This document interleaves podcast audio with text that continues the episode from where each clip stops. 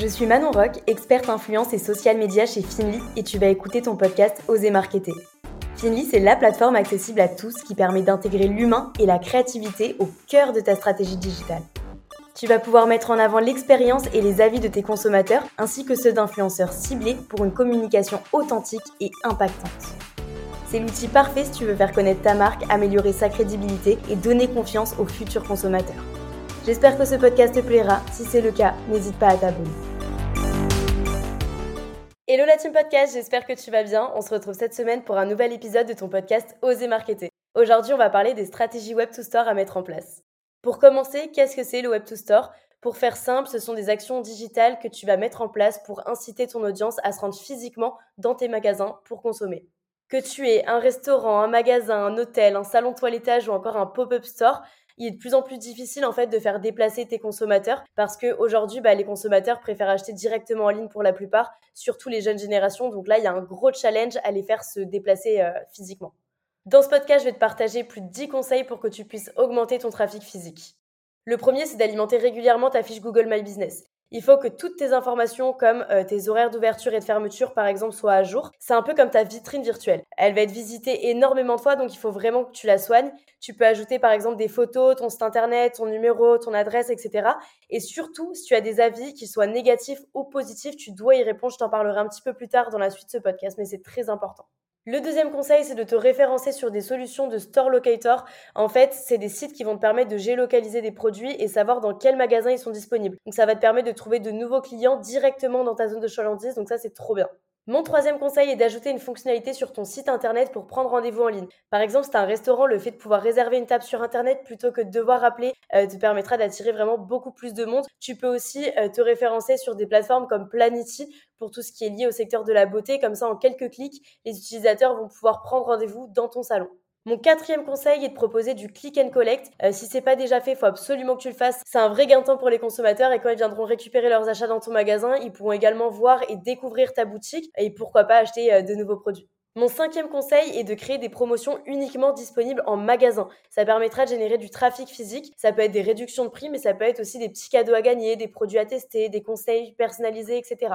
Mon sixième conseil est de récolter un maximum d'avis clients. Comme je te le disais précédemment, c'est hyper important que tes consommateurs partagent leur expérience avec ta marque parce qu'aujourd'hui, c'est une partie intégrante du parcours consommateur. C'est de vérifier justement les avis des autres utilisateurs avant d'acheter un produit. Et s'ils mentionnent des éléments comme l'accueil, le conseil, la personnalisation euh, de la, des ventes, la décoration du store, etc., ça va donner envie à d'autres potentiels consommateurs. Et surtout, il faut absolument répondre aux avis pour montrer bah, que tu es investi, euh, que tu prends en compte les retours clients, que tu essayes de t'améliorer, etc. Mon septième conseil est de créer de la gamification ou des jeux drive to store.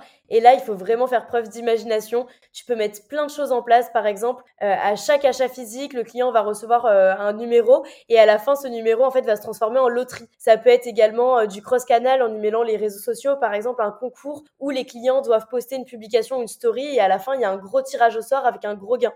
Mon huitième conseil est de faire de l'UGC pour montrer ton point de vente et le parcours consommateur, ça c'est hyper important. Et en fait, le fait qu'un client montre à d'autres clients son expérience va permettre d'accentuer euh, ce désir d'achat et c'est hyper simple. En fait, tu trouves des consommateurs, tu les fais tester tes produits et ou services et en échange, ils vont créer du contenu pour ta marque.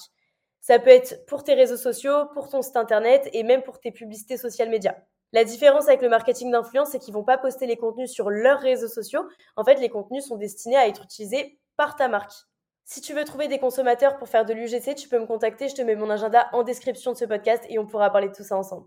Mon neuvième conseil est de collaborer avec des nano et micro-influenceurs localisés dans ta zone de chalandise. Ça va te permettre de faire connaître ton point de vente de manière locale. En fait, la majorité de la communauté de l'influenceur est localisée aux alentours de la ville de l'influenceur, surtout s'ils ont moins de 150 000 abonnés. Donc le fait de faire parler de ta marque ou de ton restaurant, ça va inciter des locaux à venir te rendre visite.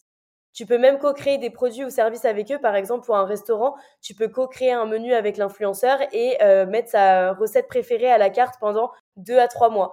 Pour un magasin de vêtements, tu peux mettre par exemple la sélection coup de cœur de l'influenceur, etc. Il y a plein de concepts à faire. Il faut euh, juste avoir un petit peu de créativité.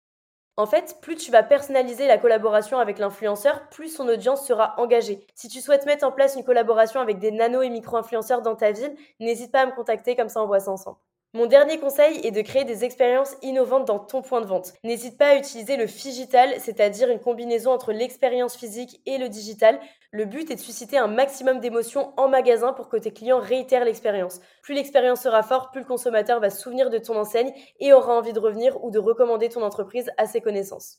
Par exemple, si tu vends des produits artisanaux, n'hésite pas à faire des dégustations, par exemple, à l'aveugle et à faire deviner les produits et après à raconter l'histoire des produits. C'est quelque chose d'hyper ludique et qui va engager justement tes visiteurs. Tu peux aussi créer des événements cocktails pour euh, les sorties de tes nouvelles collections. Euh, d'ailleurs, n'hésite pas à inviter des influenceurs à ce type d'événements pour toucher plus de monde. C'est des événements qui marchent super bien pour des lancements de co, par exemple. Tu peux également proposer de reprendre les produits qui ne fonctionnent plus pour pouvoir les recycler contre un bon d'achat dans ton magasin. Par exemple, un aspirateur qui ne fonctionne plus, au lieu de le jeter à la poubelle, on le ramène dans le magasin et après, euh, tu donnes au consommateur moins 20% pour racheter un nouvel aspirateur dans ton magasin. Pour une boutique de prêt-à-porter, tu peux aussi proposer des services de personal shopper ou un accompagnement personnalisé dans ton showroom. Ça, ça marche super bien. Tu peux aussi proposer des expériences en réalité augmentée, des photocalls, des jeux, des démonstrations produits, etc. Il y a vraiment beaucoup de choses à faire. Il faut juste que tu l'adaptes à ton produit et que ce soit un minimum créatif pour attirer, susciter l'attention et avoir ce petit effet euh, waouh. Et une fois que tu as fait ton point de vente, un élément incontournable, tes clients reviendront et recommanderont ton magasin. Je viens de te présenter 10 conseils qui te permettront d'augmenter ton trafic web to store. N'hésite pas à me dire quelles sont les solutions que tu vas mettre en place prochainement. En attendant, on se retrouve la semaine prochaine pour un nouvel épisode de The Marketer. Merci d'avoir écouté ton podcast Oser Marketer. Si l'épisode t'a plu, n'hésite pas à laisser un avis et partage-le autour de toi. Pour tester la plateforme du GC et d'Influence Finly, rends-toi dans la description de l'épisode ou sur le site www.finly.co. Je te dis à la semaine prochaine pour un nouvel épisode et n'oublie pas de t'abonner à la chaîne.